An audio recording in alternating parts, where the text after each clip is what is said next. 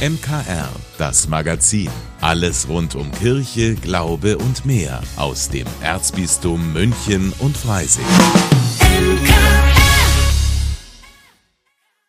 Heute mit Katharina Sichler. Im Erzbistum München und Freising wird gefeiert. Letztes Wochenende haben Jugendliche den Bistumspatron mit Jugendkorbinian gefeiert, ausnahmsweise in München. Und am kommenden Wochenende ist auf dem Freisinger Domberg dann großes Korbiniansfest. Diesmal mit mehr Programm als sonst, denn es ist gleichzeitig der Auftakt zu einem Festjahr. Gefeiert wird 1300 Jahre Korbinian, denn damals kam der Bistumsgründer in Freising an. Ein Vorbild auch heute noch, findet Weihbischof Wolfgang Bischof weil er steht auch für einen Aufbruch, für einen Neuanfang wie vor 1300 Jahren. Wir stehen in anderen zeitlichen Zusammenhängen. Auch da ist ein Aufbruch notwendig. Das ist für mich einfach so die Grundmotivation. Gefeiert wird das ganze Korbiniansjahr unter dem Motto Glauben, Leben. Beides kleingeschrieben, aus gutem Grund erklärt Weihbischof Bischof. Das ist ein Tätigkeitswort. Kirche ist lebendig. Glaube ist etwas Lebendiges, das will ins Leben mit hinein. Und das versuchen wir einfach durch viele kleine und größere Erlebnismomente auch zu gewährleisten. Also gibt es ein buntes Programm, auch schon zum Auftakt am Korbiniansfest am 25. November am Freisinger Domberg. Projektleiterin ist Pastoralreferentin Theresia Reischel und sie hat mit ihrem Team einiges organisiert. Wir wollen zeigen, was für Möglichkeiten gibt es denn, den heiligen Korbinian zu feiern, welche Möglichkeiten gibt es aber auch, das Jahresthema Glauben, Leben in der jeweiligen Pfarrei vor Ort zu feiern, zu begehen, zu gestalten. Und dazu bieten wir dann verschiedene Workshops an. Es wird eine besondere Art der Kirchenführung geben, wo man mitgehen kann, wo es gar nicht so sehr darum geht, nur den Freisinger Dom kennenzulernen, sondern auch, wie könnte ich denn vor Ort eine Kirchenführung machen zu christlichen Influencern. Und dann wird das ganze nächste Jahr gefeiert. Am Domberg selbst, aber eben nicht nur dort. Die Idee ist schon was überall dazu durchzuführen. Und es ist ein Programm für Jung und Alt. Für Kinder und Familien wird es ein besonderes Kinder- und Familienkorbiniansfest geben. Das gab es so auch noch nicht. Es wird aber auch einen Großeltern-, Kinder-, Enkelkindertag auf dem Domberg geben. Es wird einen Tag für die Ordensgemeinschaften geben, für die geistlichen Gemeinschaften geben. Außerdem wird der heilige Korbinian zum Beispiel mit einem Orgelkompositionswettbewerb und mit vielen Konzerten gefeiert. Auch ein Punkt, auf den Theresia Reischel sich sehr freut. Ich freue mich sehr über die vielen niederschwelligen musikalischen Angebote, wo es wirklich viel geben wird an Konzerten zu Ehren des heiligen Korbinian, weil ich merke, Musik ist ein, ein gutes Medium, einfach da mit Menschen in Kontakt zu kommen, die vielleicht sonst nicht mehr zu unseren regelmäßigen Gottesdienstbesuchern kommen würden, aber die unsere Kirchenräume schätzen, die dieses musikalische Angebot mit ihrer hohen Qualität einfach mögen. Und da freue ich mich einfach drauf. 1300 Jahre Corbinian, das wird ab dieser Woche ein ganzes Jahr lang gefeiert und übrigens nicht nur fürs Erzbistum, auch die Stadt Freising feiert ihr Stadtjubiläum. Maria Ertel fürs MKR. Welche Erinnerungen haben Sie an die Schulzeit? Sind für Sie diese Jahre positiv oder eher negativ besetzt? Wie leicht man durch die Schulzeit kommt, hängt in Deutschland auch noch ganz entscheidend vom Bildungsgrad und Einkommen der eigenen Eltern ab. Warum wir beim Thema Chancengleichheit so schlecht dastehen, darüber spricht meine Kollegin Katrin Schreiber in ihrer Sendung Einfach Leben heute Abend mit der Bildungsforscherin Silva Liebenwein.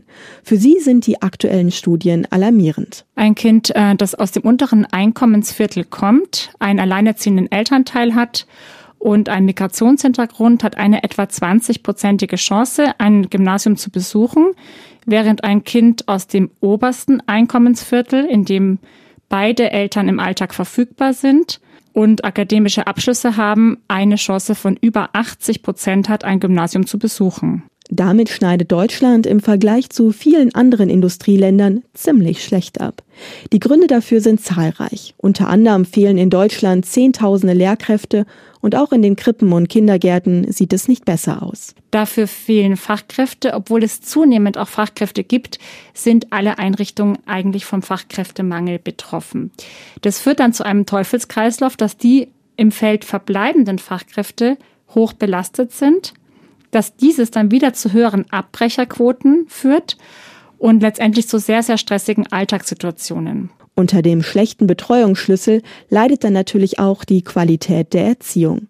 Dabei ist eine gute frühkindliche Bildung gerade für Kinder aus einkommensschwachen Haushalten eine entscheidende Voraussetzung für eine erfolgreiche Schulkarriere. Nur eine hochqualitative Betreuung wirkt sich wirklich positiv auf die kindlichen Kompetenzen, auch Sprachkompetenzen, aber auch sozioemotionale Kompetenzen aus. Aufgrund des Fachkräftemangels und des Ausbaus der Kita kann man aber nicht immer diese hohe Qualität gewährleisten. Eine sehr niedrige Betreuungsqualität kann auch ein Entwicklungsrisiko für Kinder sein. Neben dem schlechten Start ins Schulleben gibt es aber noch viele weitere Stolperfallen im deutschen Bildungssystem, wie die frühe Selektion der Schüler am Ende der vierten Klasse und das mangelnde Angebot an Ganztagsschulen. Über diese Themen und wo es sonst noch so hakt beim Thema Chancengleichheit, darüber spricht Katrin Schreiber mit Silber Liebenwein heute Abend hier im MKR gleich nach dem Gottesdienst. Der November, der ist ja Trauermonat, äh, zumindest wird er so betitelt. Und der beginnt ja mit Allerheiligen. Und an dem Tag, da gehen ja viele Familien der Tradition nach ans Grab. Das war vor ein paar Wochen. Und vielleicht ist es Ihnen auch so gegangen, so voll und belebt sind Friedhöfe eigentlich das ganze Jahr über nicht. Und dabei fällt mir immer wieder auf, vor ganz schön vielen Gräbern steht dann überhaupt niemand. In den meisten Fällen vermutlich, weil die Angehörigen, die früher einmal gekommen sind, verstorben sind oder woanders leben. Aber manchmal werden Menschen auch schon einsam beerdigt. Mein Kollege Corbinian Bauer war auf dem Münchner Waldfriedhof bei einer Bestattung von Amts wegen. Die Sakristeitür der Aussegnungshalle öffnet sich. Der Mesner zeigt ein Kreuz herein. Es folgt ein junger Priester. Nur zwei Gäste sind ansonsten gekommen. Zur Orgelmusik vom Band versammeln sich die vier um eine schlichte dunkle Urne auf einem Sockel, der mit schwarzem Samt behangen ist. Es ist die Trauerfeier für Johann Martin Schießel. Gekannt hat ihn keiner der Anwesenden. Und trotzdem ist Rita Rost gekommen. Ich finde, es sollte also kein Mensch ohne irgendeine Begleitung eingegraben werden, sondern ich finde das als Christenpflicht, dass man also einen begleitet, der keine Angehörigen hat. Ab und zu kommt noch mal irgendein Verwandter oder ein Nachbar, die also das auch erfahren haben, dass jemand beerdigt wird. Aber wenn das so keine Angehörigen mehr da sind, sondern die Leute so aus dem Pflegeheim kommen, die gar nicht mehr so den Kontakt zur Außenwelt gehabt haben und so, da bin ich dann meistens alleine. Die 86-Jährige ist bei der Gruppe Letztes Geleit aktiv. Eine Gruppe aus rund 15 Männern und Frauen, die ehrenamtlich als Trauergäste an Beerdigungen teilnehmen, erklärt Rost.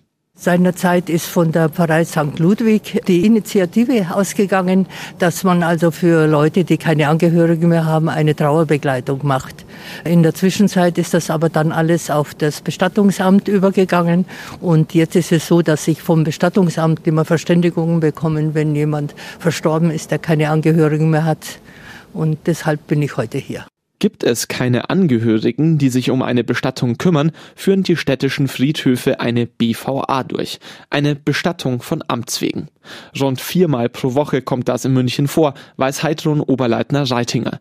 Die Pastoralreferentin leitet den katholischen Bestattungsdienst im Erzbistum München und Freising.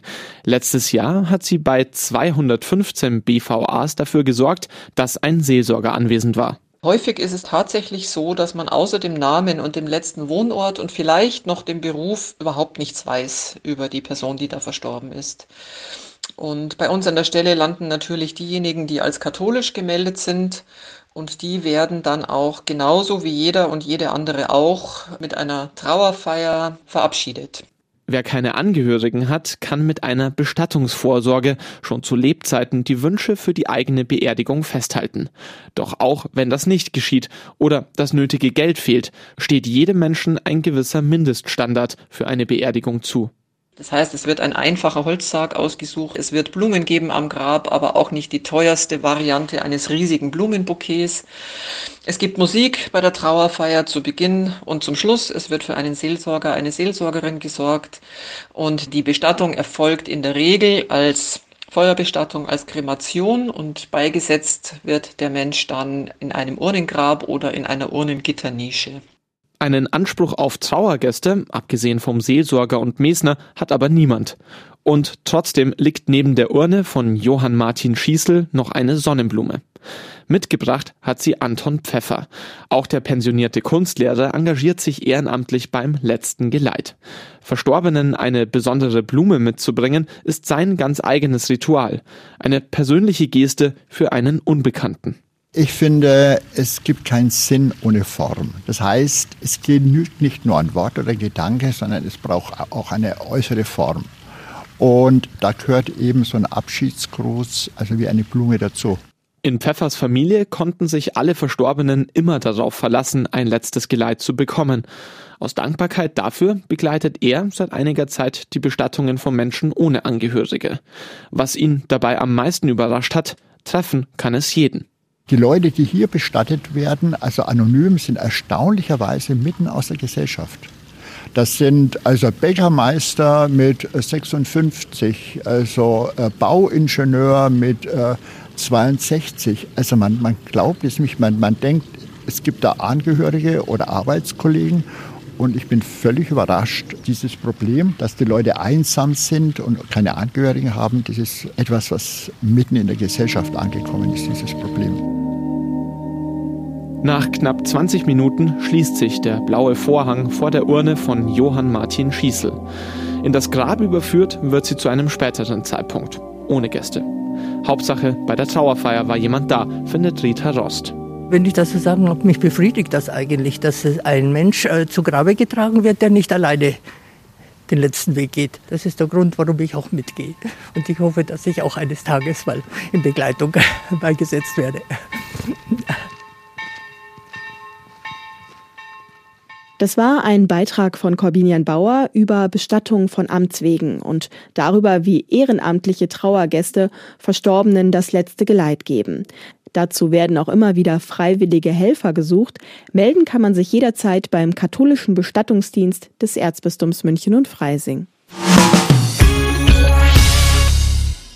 Also ich bin gerade auf den letzten Seiten meines aktuellen Buches und kann mir gut vorstellen, dass der Lesetipp meiner Kollegin Linda Burkhardt für den nächsten Lesestoff sorgt.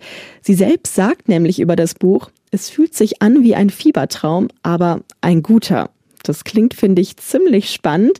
Es geht um den Roman Drifter von Ulrike Sterblich. Und warum Linda Burkhardt am Ende das Gefühl hatte, selbst Teil des Romans zu sein, verrät sie uns selbst. Münchner Kirchenradio. Literatur. Wenzel und Killer sind Freunde. Schon immer. Sie sind im selben Wohnblock aufgewachsen, waren auf derselben Schule und haben diese Freundschaft ins Erwachsenenalter hinübergerettet. Inzwischen ist Wenzel Zahn, so sein voller Name, im Community-Team eines öffentlich-rechtlichen TV-Senders und betreut da die Kommentarspalte – jeder kann sich vorstellen, mit was er da täglich zu tun hat. Ich sage nur Wutbürger. Seine Leseliste übersteigt seine Lebenszeit. Er ist außerdem unglücklich verliebt, lispelt, spielt zwanghaft ein Handygame auf seinem Smartie, so nennen die Freunde ihr Smartphone, und er rätselt mit anderen Nerds in einem Forum, wer sich hinter dem geheimnisvollen Schriftsteller KB Drifter verbergen könnte. Killer, genauer gesagt Marco Killmann, ist ein Gewinnertyp. In der Schule tut er sich leicht, die Frauen stehen auf ihn, er hat Killerinstinkt, Killerpotenzial und Killererfolg. Zu Beginn des Romans feiern die Freunde seine Beförderung zum PR-Chef eines großen Lebensmittelkonzerns auf einer Pferderennbahn. Doch genau dieser Tag soll alles verändern. Entgegen jeder Wahrscheinlichkeit wird Killer von einem Blitz getroffen. Der tötet ihn zwar nicht, wirft aber sein Leben, seine Gewohnheiten und sein Wesen komplett über den Haufen. Und dann ist da noch die geheimnisvolle Vika, die auf dem Weg zur Pferderennbahn in der S-Bahn steht und kurz vor dem Halt ein Blitzzeichen in die Luft malt. Zufall? Schicksal? Und wer ist diese große Unbekannte? Ob diese Frage im Roman geklärt wird, werde ich nicht verraten. Nur so viel. Es wird nicht das letzte Treffen mit der geheimnisvollen Frau mit Silberblick im goldenen Kleid und ihrem Zottelhund bleiben. Eindrucksvoll. Besonders berührend war für mich, wie sterblich die Geschichte der Freundschaft zwischen Wenzel und Killer beschreibt. Nach dem Vorfall auf der Rennbahn lesen wir, ich wollte zurück ins Altbekannte, er wollte, dass ich ihm folgte auf neues Terrain. Denn Killer ist nach dem Blitzschlag nicht mehr der Alte. Er wirft seinen Job hin, kündigt seine Wohnung und zieht zurück zu seiner Mutter. Bei Killer hat sich was verschoben, beschreibt es Wenzel. Doch auch wenn er erst seinen alten Killer zurück will, so schafft er es doch, sich auf diese neue, verschobene, gedriftete Realität einzustellen und ist sich am Ende selbst nicht mehr sicher, welchen Killer er lieber mochte. Störfaktor. Der Störfaktor, von dem ich hier spreche, hat nur indirekt mit dem Buch zu tun. Aber seitdem ich Drifter in die Hand genommen habe, passieren unerklärliche Dinge. Zufall, würden Killer und auch Vika sagen. Unheimlich, so beschreibe ich das lieber.